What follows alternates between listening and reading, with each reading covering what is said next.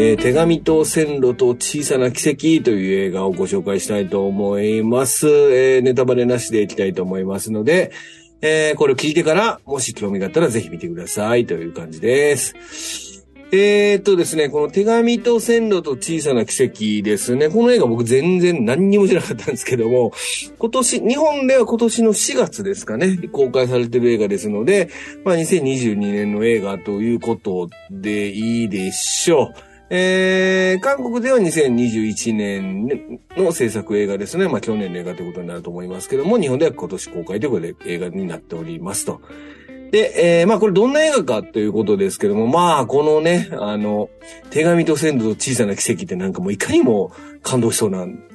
タイトルつけとんなってことで、これタイトル見ただけでは絶対見ひんやろっていう映画だったんですけども、あのー、まあ今、ちょっとたまたまですね、韓国の、えっ、ー、と、役者さん、中堅どころの役者さんというのをいろいろ調べておりまして、このイ・ソンミンというね、役者さんがおりまして、このイ・ソンミンという役者さんが、まあ、どんな映画に出てるのかなっていうことで調べて引っかかった映画でございますね。はい。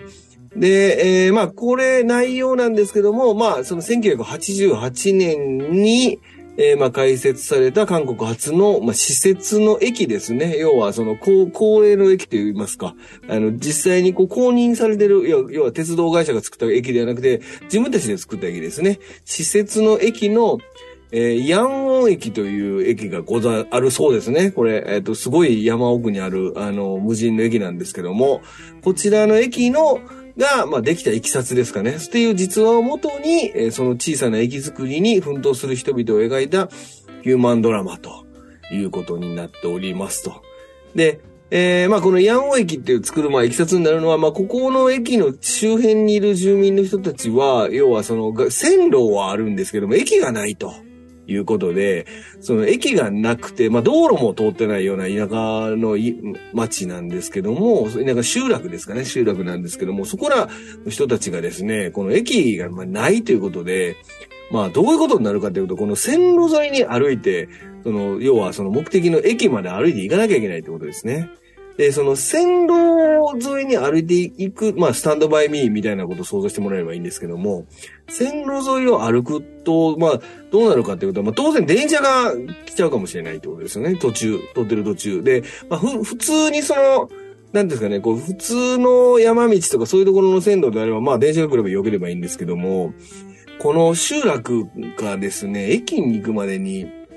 まあ、まず、三つぐらいトンネルを抜けないってことで、なおかつトンネルを抜けた上に、その川がありまして、その川の上にかかってる橋を渡らなければいけないわけですね。その橋を渡らなければいけないので、その橋を渡ってる間に電車が来るとまずいわけですよね。なので、そこの、それを、えー、なんとか、その、うち自分たちの集落のところに駅を作ってほしいというふうに思う、まあ、ある、えっ、と、男子の高校生がいるわけです。ジュン、ジョンギョンっていう高校生がいまして、その高校生がもうずっとその大統領宛てに手紙を送り続けると、駅を、うちの近くに駅を作ってくれ、うちの駅を作ってくれっていうようなことをお願いをしているというような、で、その彼が送ってる手紙が一体どうなるのか。そしてその彼の取り巻く、その家族とか、あとその彼の、えー、通ってる高校で出会う、その女性と、まあ、どういう、どういうふうに、その彼が、まあ、彼の青春ですね、青春と、いわゆるその駅ができるいきさつを、こう、うまくこう、重ねたような、そういう映画になっておりますね。なので、このヤンオ駅っていう駅自体は実在の駅なんですけど、多分このお話自体は完全にフィクションだと思いますね。っていう、そういう映画になっておりますね。で、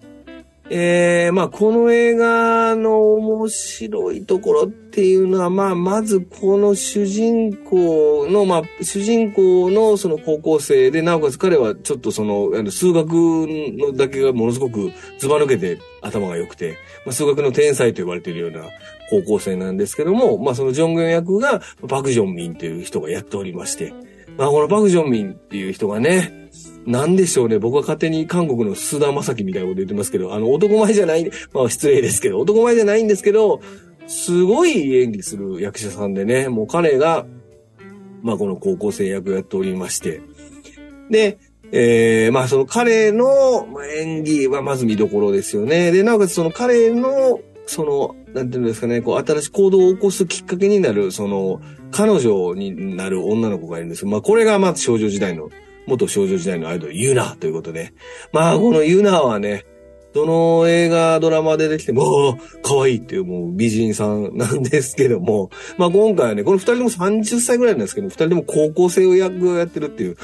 割と無茶してんなと思うんですけど、あの、もう全然ハマってまして、素晴らしいという役どころを二人でやっておりますね。そして、えー、その、その、高校生の、えー、と、誰ですか？ジュンギョンですか？ジュンギョン、その、パク・ジョンミンが演じるジュンギョンの父親役に、この鉄道会社の、えー、運転手をやっている、イソンミンということですね。まあ、このイソンミンと、えー、高校生のジュンギョン、まあ、パク・ジョンミンの二人のこの親子の話が、えー、軸になって進んでいくということですね。で、まあ、この映画、そうですね。まあ、良さ、そうだな。まあ、良さっていうと、ま、まあ、まずこの前半は、とにかくこれ80年代の話なので、まあ、例えばカセットテープに、なんかその音楽入れながら、彼氏、彼氏にこうメッセージ入れるとかね。あとその親の家へ行って、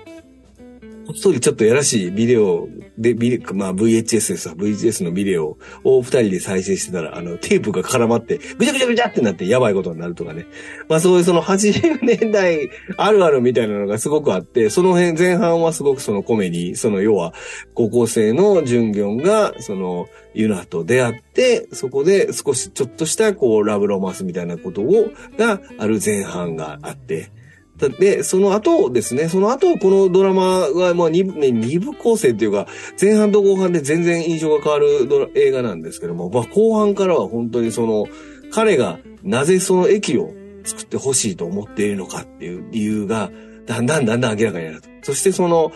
まあ、彼らの家には、その、イソンミンのお父さんと息子の間に、まあ、あの、母親がいないですね。で、お姉さんがいるんですけども、お姉さんがいるんですけど、まあ、母親がいなくて、で、そのお姉さんと、まあ、三人で住んでるんですけども、まあ、この、まず母親がいない理由、そしてその彼が、この集落に駅を作ろうとしている理由、そういったものが後半になってくるとガーってこう明らかになってくるわけですね。でそこがもう、本当にこれがすごく、あの、まあ、よくできてると言いますか、その、全然最初見てたと、まあ僕は何もあのネタバレなしで、何の前知識もなしで見たので、その、なん、何にもネタ、こうネタバレなしで見たときに衝撃っていうんですかね、こう、あ、そういう話なのっていう風になっていくっていうところが、本当にこれはうまい、見事だと思いますね。あのー、まあ、すごくな、まあまあ投げる展開になるわけですけども、こういう、なんていうの、もうファミリー、まあ、家族に焦点を当ててる、すごくこう、あの、こ、こう、小品的な映画なんですけども、こういう映画をね、まだこの今年2022年においても、まだこれ韓国映画で、界の中でこう作っとると。いうことに対しては素晴らしいなと思いますね。だんだんやっぱ韓国映画界っていうのはすごいエンタメ路線にどんどん降ってきたり、もしくはポリティカルな映画が多いわけですけど、まあまあこういうね、こう、ちょっとした感動ヒューマンドラマみたいなものがまだちゃんとこう描けてるっていうか、まあ、この、えー、描けてるというか、まあ、制作されてるっていうのは本当に素晴らしいと思いますね。まあ、とにかくこの主人公、まあ、特にあの、お姉さんが、まあ、出てくるわけですけども、このお姉さんが本当にこう、キー、キーになってると言いますか。まあ、これでなんか賞で助演女優賞かなんかも取ってるみたいですけども、このお姉さんと、その弟の関係性みたいなもの、そして父親と息子との関係性みたいなものがね、この後半になってくると、ああ、そういうことなんやっていうね、風になっていくのがね、本当にこう、たまらない映画なので、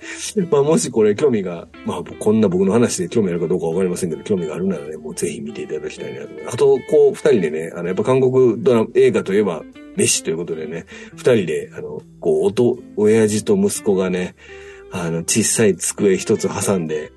あの、飯食べるっていうシーンとかね、あと、お酒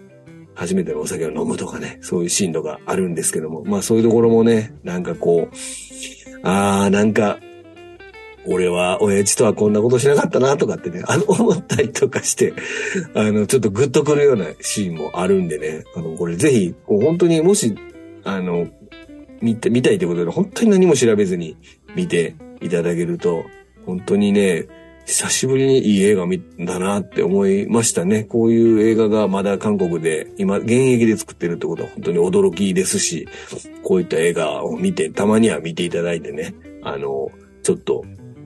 なんでしょうね、感動するというか、まあ、ちょっとお子さんいるんならね、ちょっと息子と向き合ってみようとかね、姉ちゃんいるんやったら、親父いるんやったら、とかね、まあいろんな状況でね、ちょっと家族のことを意識してみる、みたいなこともね、あってもいいのかもしれないですね。そういったことを考えさせるような映画だったと思います。えー、っと、これは何で、ユーネクで見れるんですかね。えー、あ、ユーネクじゃないですね。アマプラ、ユーネクでも見ます。これ課金ですね。まだアマプラでも課金制ですけども。まあ一応課金すれば見れるドラマになっておりますので、えー、ぜひ興味があれば見てください。もう本当にこんなのあの知らなかった絶対見ないタイプの映画なんでね、この手紙と線路と小さな奇跡という映画ですので、えー、まあぜひご興味があれば見てみてください。ありがとうございます。